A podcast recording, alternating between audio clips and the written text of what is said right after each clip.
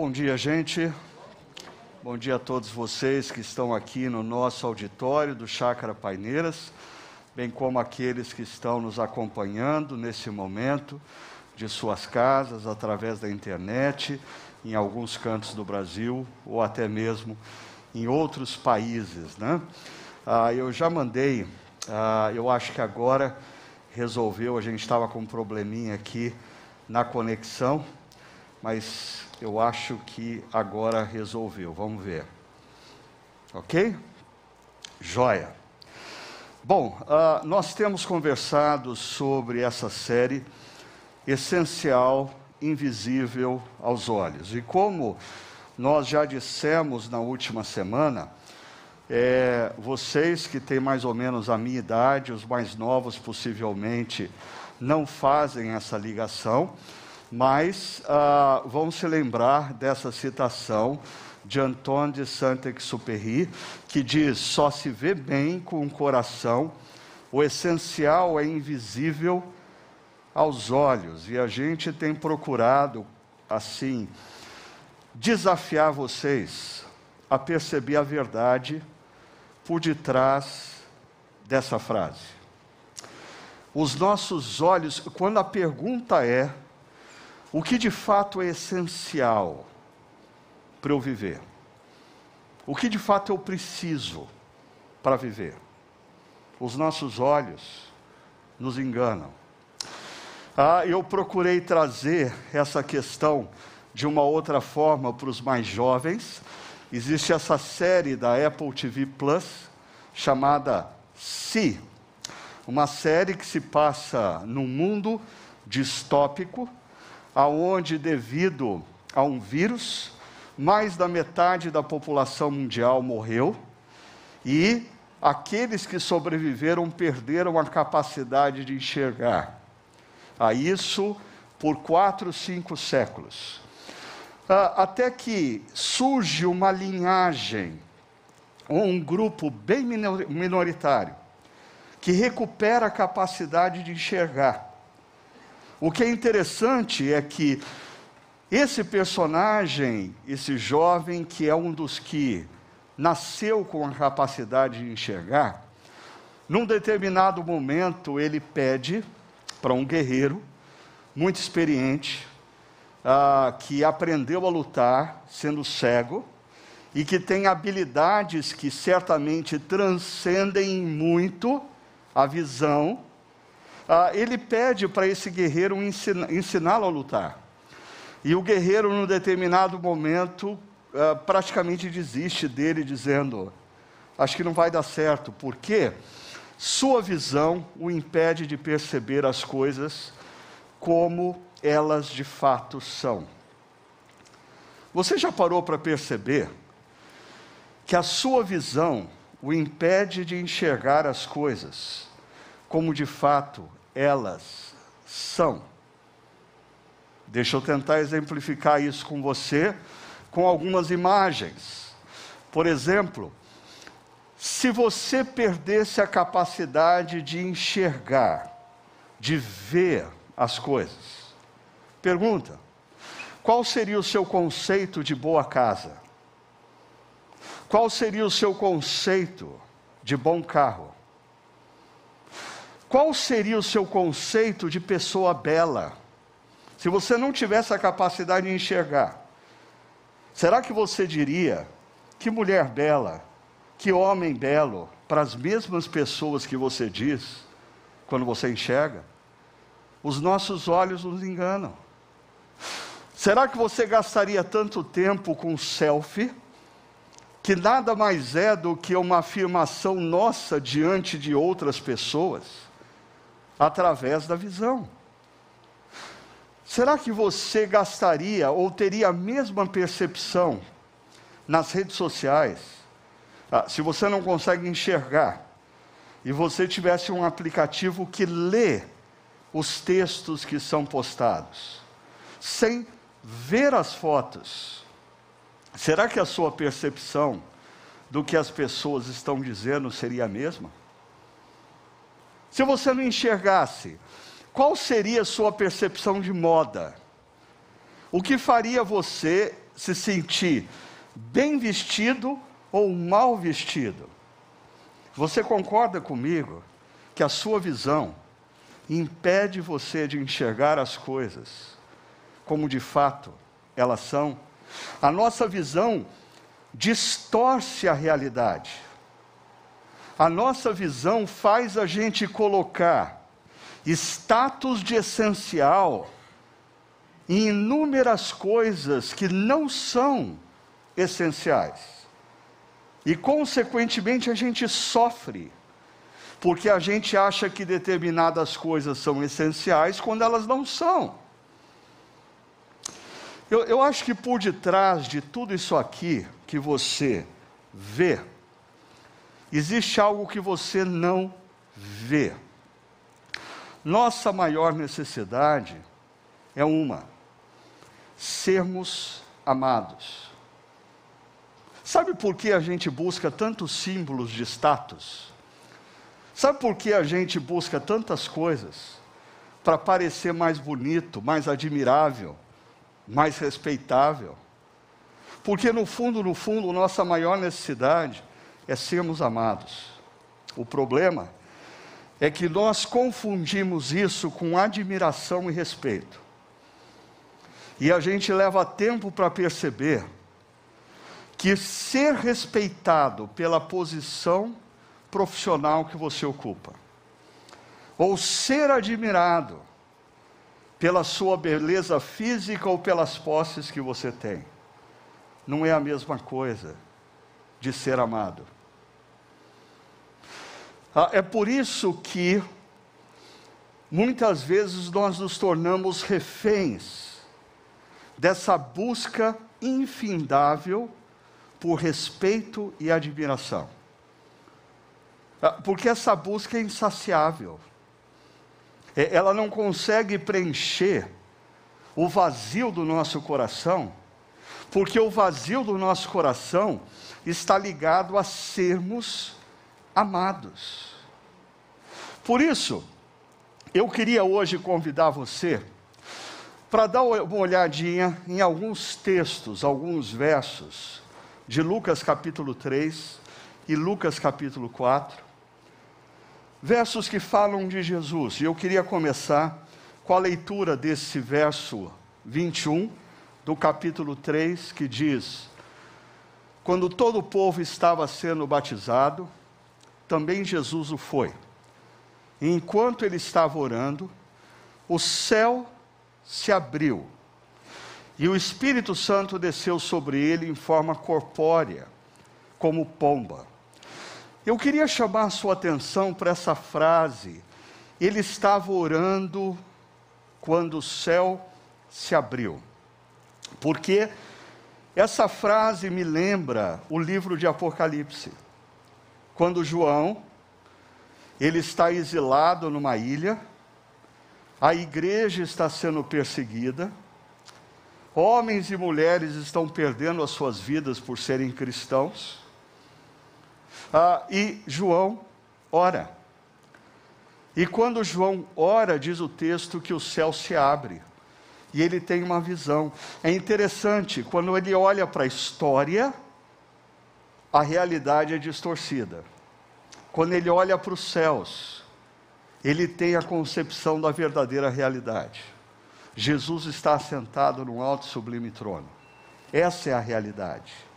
Essa é a realidade.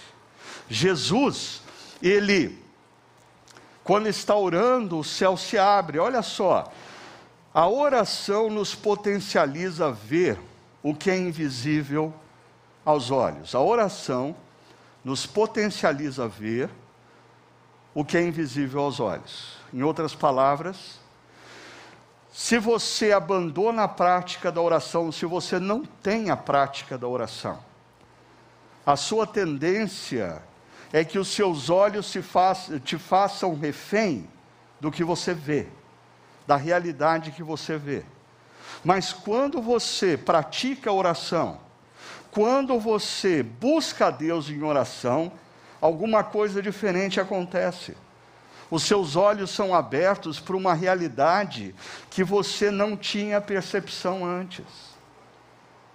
Mas o texto continua dizendo que Jesus escuta uma voz. Não todas as pessoas que estavam ah, ali naquele local. Jesus escuta uma voz. Tu és o meu filho amado, em ti me agrado. E o verso 23 acrescenta: Jesus tinha cerca de 30 anos de idade quando começou a exercer o ministério. E é interessante a gente pensar que Jesus não tinha feito ainda absolutamente nada. Ele não tinha feito uma grande pregação, não tinha feito um grande milagre, não tinha realizado uma multiplicação dos pães. Jesus não tinha feito nada. Mas preste atenção. O Pai que está nos céus olha para Jesus e diz: Você é meu filho amado. Você é meu filho amado. Ah, e, e parte da reflexão que eu quero trazer para vocês hoje é que nós vivemos numa sociedade onde a nossa identidade está tão atrelada à nossa performance, o que nós fazemos. Isso não é uma realidade só de vocês, profissionais do mundo corporativo, profissionais autônomos, eu diria até de pastor. Ah, quantas vezes eu já participei de encontro de pastores e que tem uma roda, eu diria, e eu digo assim: bom, eu queria que todo mundo se apresentasse. Você podia dizer o seu nome e quem você é? E não poucas vezes eu escuto dos próprios pastores: Ah, meu nome é José, eu sou pastor da igreja tal, uma igreja na cidade tal que tem feito um trabalho muito significativo. Ei, ei, ei, pode parar. Eu perguntei quem você é. Eu não perguntei o que você faz. E aí vem a crise, quando por alguma situação a gente perde a capacidade de fazer o que a gente faz, porque a nossa identidade estava atrelada à performance. Quantos profissionais vivem bem com a esposa ou com o marido enquanto são bem-sucedidos profissionalmente?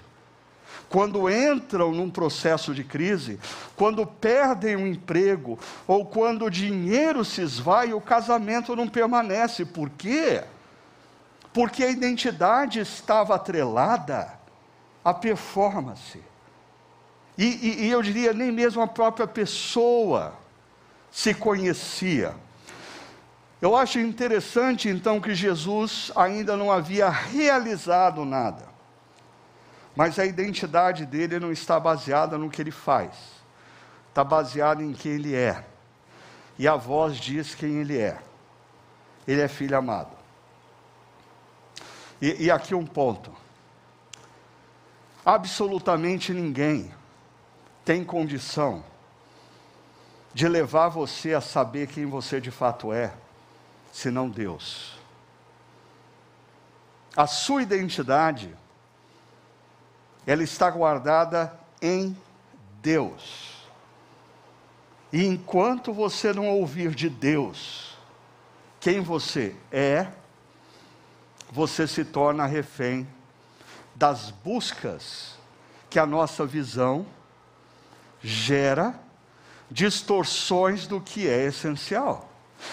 É interessante que essa afirmativa vai na contramão do que o filósofo sul-coreano, professor da Universidade de Berlim, Byung-Chul Han, uh, ele diz nesse livro Sociedade do Cansaço, quando ele descreve justamente essa cultura da performance. Ele diz: a performance e o desempenho definem nossa identidade. Mas, uh, nesse texto que nós lemos, Perceba que quem define a identidade de Jesus não é o que ele faz, nem a performance. É a voz que vem dos céus e diz: Sabe quem você é? Você é filho amado. Sabe quem você é? Você é filha amada. e mais. Ah, Deus diz: todo o meu carinho está sobre você. O problema, como a gente vai ver, é que as pessoas que nos cercam, com suas vozes, elas tentam nos convencer de que nós não somos quem Deus diz que nós somos. A nossa cultura tenta nos convencer que nós somos o que nós possuímos, nós somos o que nós alcançamos, nós somos o que nós fazemos. E eu até diria, momentos de adversidade, momentos de deserto, momentos em que você atravessa o vale da sombra da morte. O inimigo das nossas almas se aproxima e diz: Ué, Deus não tinha dito que você é filho ou filha amada? Você realmente acredita nisso?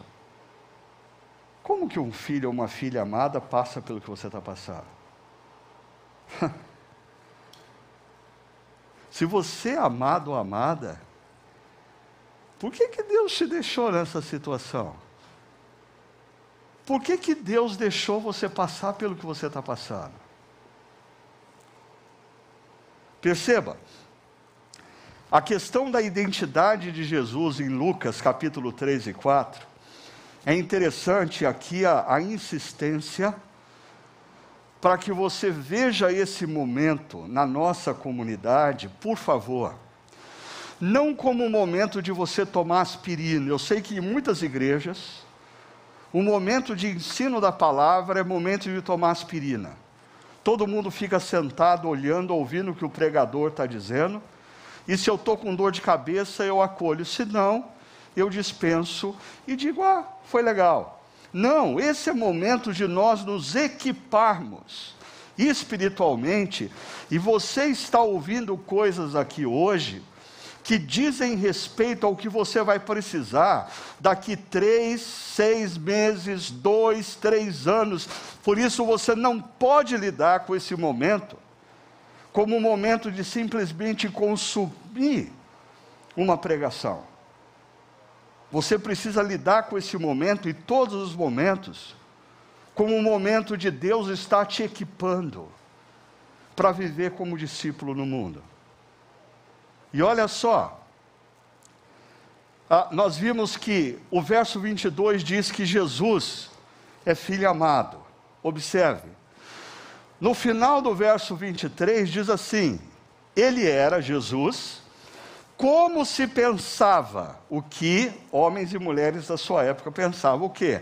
Filho de José.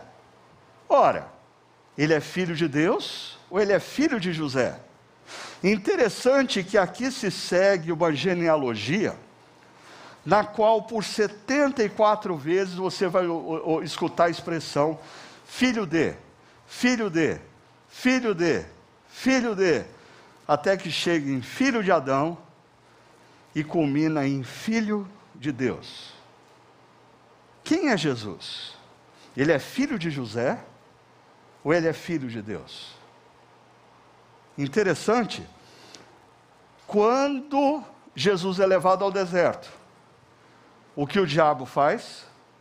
Vem com conversa fiada. Se és o filho de Deus, é uma condicional. Se você é filho de Deus, por que você está no deserto? Se você é filho de Deus, por que você está passando fome? É interessante. Eu diria que a prova de fogo dessa questão da nossa identidade, aonde está a nossa identidade, a prova de fogo são situações em que nós somos rejeitados. Quando é você mandado embora de emprego, quando amigos viram as costas para você, quando pessoas resolvem injustamente falar mal de você. E olha o que acontece com Jesus. O texto seguinte é Jesus sendo expulso da cidade aonde ele cresceu e viveu. Ele é expulso. O povo de Nazaré queria matá-lo. Rejeição.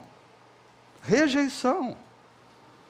Por isso, é interessante a gente perceber quão importante é nessa história essa voz que vem do alto e diz a Jesus: Você é filho amado. Porque essa é a base da identidade de Jesus. Ah, e essa deveria ser a base da nossa identidade. Nós deveríamos toda manhã, ao acordarmos, nos lembrarmos de quem nós somos. Nós não somos o que as pessoas dizem que somos. Nós não somos o que a cultura impõe sobre nós. Nós somos filhos e filhas amados do Pai. E essa afirmação nos liberta para enfrentarmos toda e qualquer situação.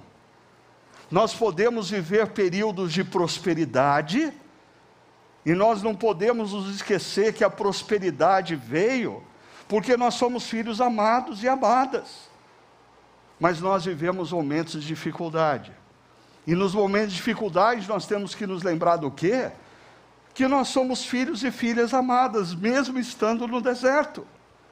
E perceba como, depois de ouvir a voz, Jesus é conduzido aonde? Para o deserto. Esse autor britânico, Mike Breen, falando da aprovação de Jesus no deserto, ele diz uma coisa interessante: o diabo tinha intenção de impedir que Jesus cumprisse sua missão, assim como o diabo tem a intenção que eu e você não cumpramos a nossa missão. Então, o que ele faz? Por isso, quando ele se encontra no deserto, Jesus se encontra no deserto, o diabo ataca numa dimensão essencial e nós estamos falando de essencial. E qual é essa dimensão essencial? Sua identidade. É, é interessante como muitos adolescentes e jovens e adultos no mundo contemporâneo estão se perdendo no discurso cultural sobre sexualidade por uma razão simples a identidade deles não está em Cristo. A identidade deles não está em Cristo.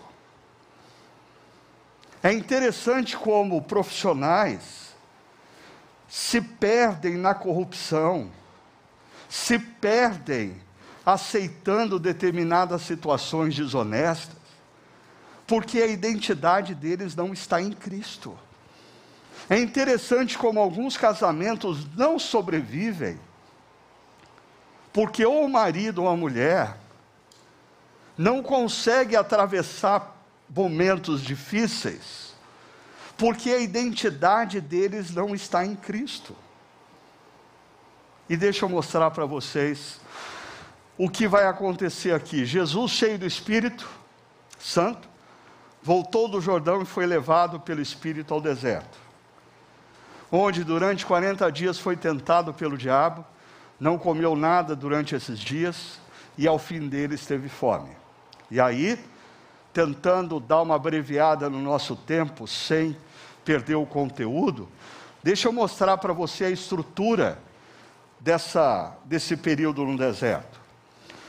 O diabo disse a Jesus: Se és filho de Deus, transforma essa pedra em pão. Em outras palavras, o diabo está dizendo assim: se você de fato é filho de Deus, meu, resolve o seu problema, porque se você ficar esperando que o seu pai venha aqui e te dê comida, você está numa fria.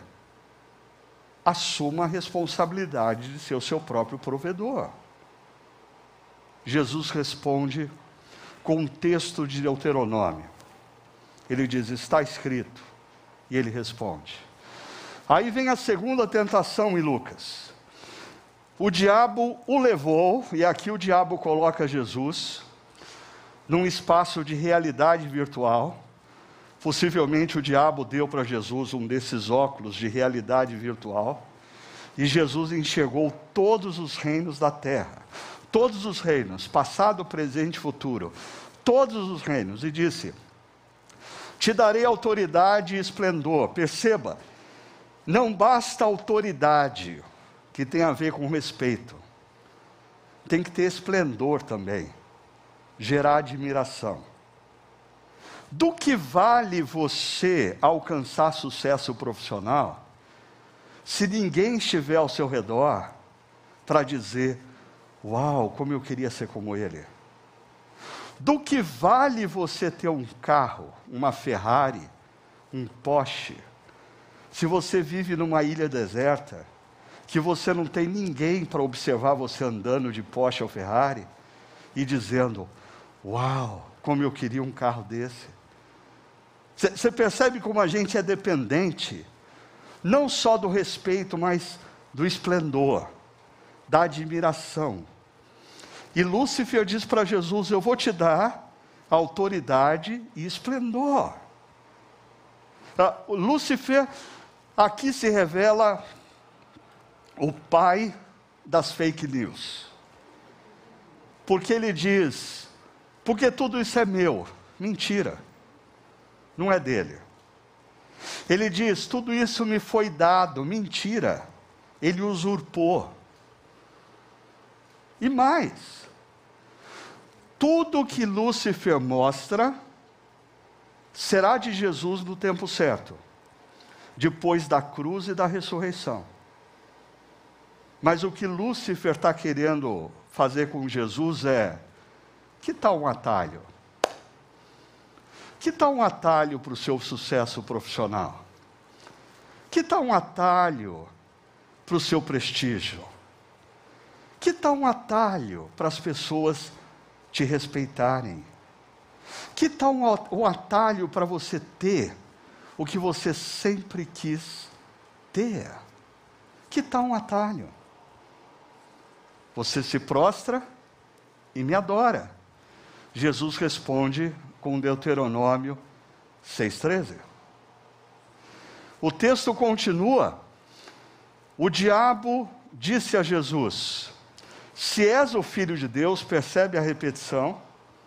Se és o filho de Deus, joga-te daqui para baixo. O diabo leva Jesus ao pináculo do templo, um ponto alto. Lá embaixo, inúmeras pessoas passando, porque era uma região de grande trânsito. E o que Lúcifer propõe para Jesus é: se joga daqui, porque está escrito, olha a sutileza de Lúcifer. Como Jesus responde duas vezes para ele, está escrito, a terceira tentação tem base bíblica.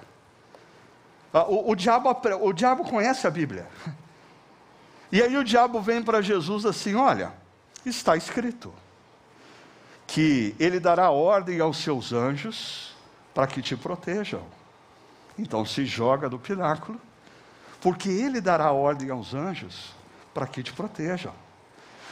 Faça algo espetacular e Jesus vai responder: está escrito. Eu não vou entrar nos detalhes da resposta de Jesus, porque a gente vai explorar um pouquinho disso no Chakra Talk dessa semana. O que eu queria me concentrar com vocês um pouquinho é sobre o, o significado dessas tentações e como elas têm a ver com estratégias do diabo para sabotar a, a, construção da identidade, nossa identidade em Cristo. A primeira tentação manda essa pedra transformar-se em pão. Ela tem a ver com apetite. Ou seja, o diabo está dizendo a Jesus: se torne você mesmo o provedor da sua satisfação. A base dessa tentação é uma voz que não vem dos céus, preste atenção. Porque ou é a voz que vem dos céus que define a sua identidade, ou são os ruídos da sua própria alma que deturpam a sua identidade. E essa voz diz: assuma a responsabilidade por suprir suas próprias necessidades.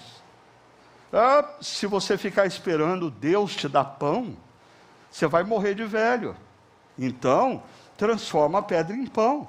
Assuma a responsabilidade pelas suas necessidades. A base disso, a razão para isso. Ah, em outras palavras, Lúcifer está dizendo: você não é amado. Por isso, compense-se. Quantas pessoas se perdem na alimentação, na bebida, no trabalho, quando o trabalho se torna uma obstinação, no sexo,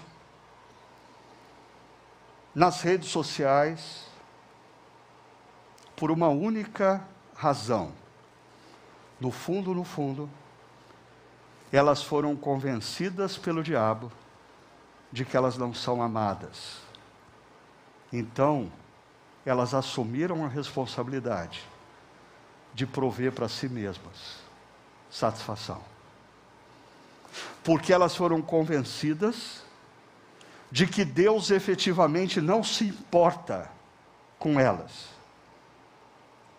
Elas foram convencidas de que elas não são amadas. E perceba, isso nos leva a um resultado, tornando-nos propensos à comida, à bebida, ao sexo, ao dinheiro, aos likes. E tem um agravante aqui. Você nunca terá o suficiente. Ah, e qual é a base bíblica disso? Eclesiastes. O autor de Eclesiastes diz que ele alcançou tudo. E sabe qual foi o resultado? insaciabilidade. Sabe o que acontece com pessoas que buscam o seu prazer na comida, o seu prazer na bebida, o seu prazer na sexualidade, o seu prazer no dinheiro, o seu prazer nos likes das redes sociais? Essas pessoas se tornam escravas, porque nada disso é capaz de preencher o vazio do coração delas. Isso é insaciável. Perceba o perigo.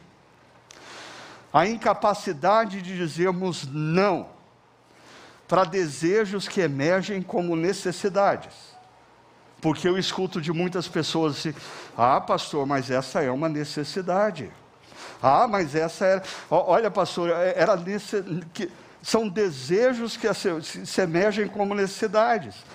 Gradativamente, sabota, essa incapacidade sabota e deforma nossa real identidade em Cristo. Em outras palavras, nós não nos tornamos parecidos com Cristo. Por quê? Porque a nossa incapacidade de dizer não para os desejos vai nos tornando escravos desses mesmos desejos. Mas não acabou ainda. Tem uma outra tentação. O diabo mostra para Jesus os reinos ele diz: Eu te darei toda autoridade e esplendor. Aqui nós temos o problema da ambição. E a ambição ela está diretamente ligada na nossa cultura à autoconstrução. Eu vou construir o meu futuro. Eu vou construir o meu sucesso profissional. Chega! Eu vou construir o futuro afetivo. Chega de esperar. Eu vou decidir com quem eu vou construir o meu futuro. Eu vou decidir o que eu vou ser.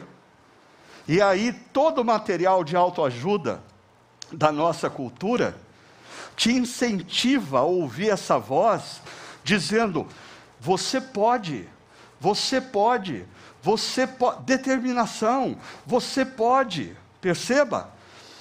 Essa voz, ela diz: assuma a responsabilidade para a construção do seu destino futuro.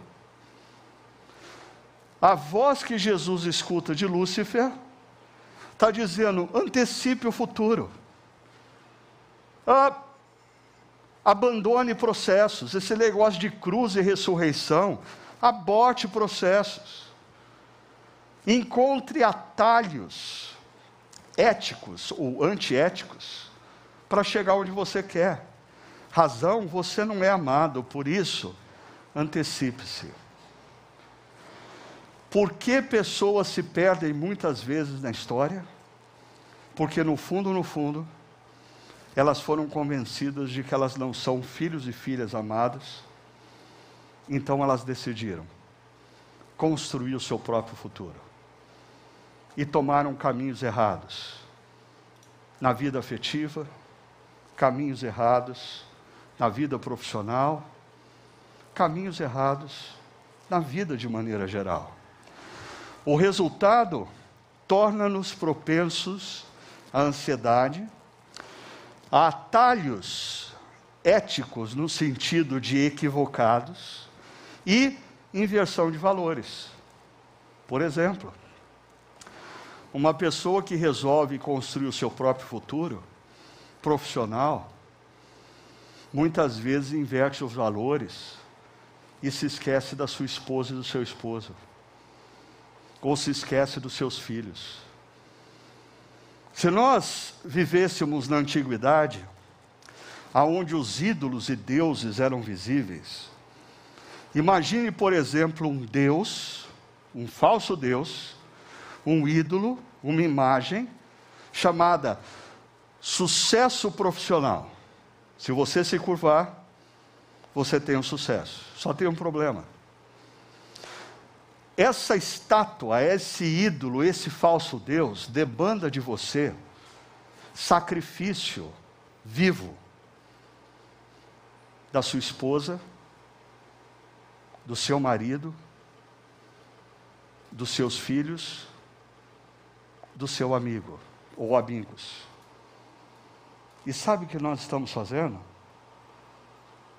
Ah, não nos choca, porque nós não vemos porque os nossos olhos nos enganam. Mas inúmeras pessoas, em nome do sucesso profissional, têm sacrificado seu cônjuge, têm sacrificado seus filhos. Cuidado. O perigo disso é que você nunca fará o bastante, é insaciável é insaciável. Quanto mais você faz, mais você acha que você. Quantas vezes eu já não me deparei com amigos, ah, executivos, homens de negócio, que trabalham mais do que deveriam, e eu digo, cara, quando você vai parar? E ele diz: não, não, não, não, esse é o último projeto, depois disso as coisas vão acalmar. E 20 anos se passam e o cara se mantém no mesmo ritmo. Perigo fatal. Veja só, a ansiedade com o futuro e a obstinação por uma condição desejada nos leva a atalhos éticos, ao abandono de processos. Às vezes Deus vai nos levar lá, mas a gente quer abortar processos. E a inversão de valores, deformando a nossa real identidade em Cristo. Vamos para a última tentação. O diabo colocou na parte mais alta do templo e lhe disse: Se és filho de Deus, joga-te daqui. Essa tentação tem a ver com aprovação, com reconhecimento de outros. Por quê? O que o diabo está dizendo aqui é: assuma a responsabilidade de fazer da sua vida algo extraordinário. Sabe como as pessoas vão te reconhecer? se você for extraordinário. Sa sabe como as pessoas vão te notar, vão te respeitar e vão te admirar? Se você transformar o seu projeto de vida em algo extraordinário. Pule do pináculo do templo e deixe os anjos virem e te socorrerem. A razão dessa tentação é você não é amado, por isso, seja excepcional. Quantas histórias de personalidades famosas, jogadores de futebol, cantores, artistas, outros nem tanto famosos, profissionais, pastores. A, a, o bastidor da história é: eu preciso provar que eu sou excepcional, porque só assim os meus pais vão olhar para mim e me admirar. Os meus amigos de infância que me desprezavam vão olhar para mim e vão me admirar. As pessoas ao meu redor vão me respeitar e me admirar. Perceba, o resultado disso é torna-nos propensos ao narcisismo e reféns do que outros pensam ou dizem de nós. E quando você se torna refém do que outros pensam ou dizem de você, você começa a cometer muitos erros.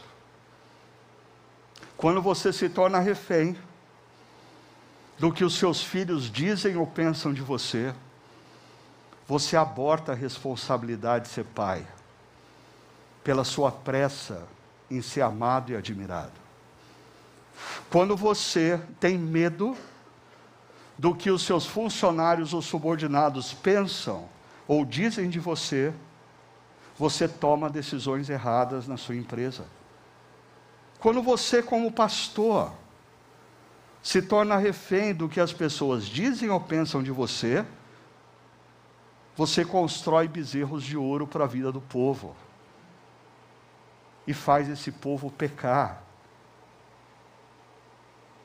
É o perigo da gente se tornar refém dos likes nas redes sociais reféns do que pensam ou dizem. E o problema, você nunca será o bastante. O perigo disso aqui é a busca por aprovação e reconhecimento dos que nos cercam, nos conduz a uma supervalorização do que fazemos. O orcarrolismo está por detrás muitas vezes disso. Nós precisamos trabalhar porque a gente precisa da aprovação do reconhecimento dos outros. A gente precisa fazer porque a gente está preocupado com o que pensam da gente. E aí, ah, em detrimento da nossa real identidade em Cristo Jesus. Então eu quero terminar mostrando um gráfico para vocês, e aí a citação de um autor que escreveu um dos livros que mais alto falaram em toda a minha vida para mim. Você tem aí o apetite, a aprovação e a ambição, os três com A, começando com A, para ficar mais fácil de você lembrar. E eu queria dizer para vocês que o apetite, a ambição e a aprovação, eles deformam a nossa identidade em Cristo. Porque nós começamos a mover as nossas vidas na direção de coisas que não nos fazem melhores, não, elas nos fazem piores, elas nos fazem escravos, elas nos fazem reféns. E Jesus não morreu naquela cruz para nós sermos escravos, ele morreu naquela cruz para nós sermos livres.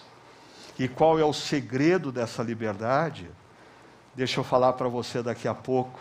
Antes, deixa eu mostrar o seguinte. O problema por detrás de tudo isso é o sentimento de orfandade. Cristãos, homens e mulheres, que inclusive frequentam igreja porque não acreditam no amor de Deus por eles. Então eles têm que estar todo domingo na igreja. São dizimistas porque não acreditam no amor de Deus por eles. Vai que eu não dou dízimo, Deus já não gosta muito de mim. Aí que eu estou na água. É essa a lógica dessas pessoas e de muitos de nós, é a lógica da religião. Não estou dizendo que estar na igreja, dar dízimo, servir numa comunidade cristã é errado. Eu só estou dizendo que muitas vezes por detrás do ativismo religioso de pessoas, existe um sentimento de orfandade. Eu preciso comprar o amor de Deus. Eu preciso fazer alguma coisa para Deus me amar. Isso é paganismo, isso não é cristianismo. E olha o que isso gera. Pessoas que se entregam ao apetite vivem com medo. Eu nunca vou ter o suficiente. Você já ouviu falar de pessoas que são obesas? Não é sempre essa lógica. Mas quando você escuta a história de alguns, ele diz assim: Eu era de uma família pobre, e quando a gente ia almoçar na casa dos outros, eu comia duas, três vezes a sobremesa, porque amanhã não ia ter. Sabe por que pessoas perdem o equilíbrio? Medo de que amanhã não vai ter. Ou se não, pessoas que, se, que são que sucumbem à ambição vivem com um sentimento de culpa. Você já percebeu que profissionais que trabalham demais, além deles pecarem por trabalharem demais, eles vivem se sentindo culpados? Eles não conseguem parar e descansar. Eles não conseguem ter uma, um, dia sabático, como a Bíblia diz. Por quê? quando eles param, eles se sentem culpados. E gente que entra nessa noia de ter a aprovação dos outros, vai sempre se sentir envergonhado. Porque eu não sou suficiente. Eu nunca serei o bastante. Qual é a solução para tudo isso? É a gente ouvir a voz que diz: Você é filho amado, você é filha amada, e crê nessa voz. E crê que quando Jesus entrou na história e morreu naquela cruz, ele morreu por você e por mim. Por quê? Porque você é filho amado, você é filha amada. Mas vão surgir momentos de deserto aonde o diabo vai querer colocar em xeque o quê? A afirmação que vem dos céus que diz: você é filho, filha amada. E ele vai querer convencer você a assumir o controle para ser o próprio provedor da sua satisfação, o próprio provedor do seu futuro, o próprio provedor da sua imagem. Mas alguém pode dizer assim: ah, mas essa voz falou para Jesus, não foi para nós. Romanos capítulo 8, verso 15 e 16 diz assim: Pois vocês não receberam o Espírito que os escravize, olha o termo, escravizar, para novamente temerem medo, mas receberam o Espírito, assim como Jesus recebeu quando foi batizado, que os adota como filhos, por meio do qual clamamos, Abba, Pai, que é uma expressão ah, do aramaico, que poderia ser traduzido por paizinho. É uma expressão carinhosa, íntima, para com o pai. E olha só, o próprio Espírito testemunha em nosso espírito do que? Que somos filhos de Deus. A mesma voz que disse a Jesus: Você é meu filho amado, é a voz do Espírito que habita na vida de todo aquele que olha para a cruz, compreende que aquilo foi feito por ele, se rende ao amor de Deus. E o Espírito Santo diz: Você é filho amado, você é filha amada. Deixa eu terminar citando um dos livros que mais impactou a minha vida. Escrito por esse padre holandês, já falecido Henry Nouwen, nesse livro chamado A Volta do Filho Pródigo, ele diz assim: Me sinto seguro sendo envolvido pelo abraço de um pai amoroso que me chama pelo nome e diz: Você é o meu filho querido, você tem todo o meu carinho. Quer você esteja vivendo um momento de prosperidade, quer você esteja no deserto. Eu ouvi essa voz, dirigiu-se a mim no passado e continua a falar agora. Essa é uma voz que a gente não pode ouvir uma vez só na vida. A gente precisa ouvir várias vezes na vida. Porque ao longo da vida a gente se esquece e a gente cai nas armadilhas do diabo. Ele diz: é a voz do amor que é eterno, perdura para sempre e transforma em afeto quando ouvida. Quando a ouço, sei que estou em casa com Deus e nada tenho a temer. Por quê? Como filho amado de meu Pai Celestial, ainda que eu caminhe por um vale tenebroso, ainda que eu esteja no deserto, eu não vou temer, porque Ele disse que eu sou amado. Como amado, posso ser torturado e morto, posso não receber like na internet, posso ser alvo de falas injustas, posso ser alvo do desemprego, sem duvidar que o amor que me é transmitido é mais forte do que a morte. Como amado, sou livre para viver, livre, livre, livre. E dar a vida, livre também para morrer, enquanto a estou dando. Qual é o meu desafio a vocês hoje, enquanto nós ouvimos essa última canção? Ouça a voz que vem dos céus, que diz que você é filho e filha, amada. Creia nessa voz e liberte-se. Liberte-se das amarras, da ambição, da aprovação, do apetite, para que você viva a identidade, a sua identidade em Cristo Jesus. Você é filho amado, que tem o carinho de Deus. Você é filha amada, que tem o carinho de Deus. Escute isso, creia nisso e liberte-se.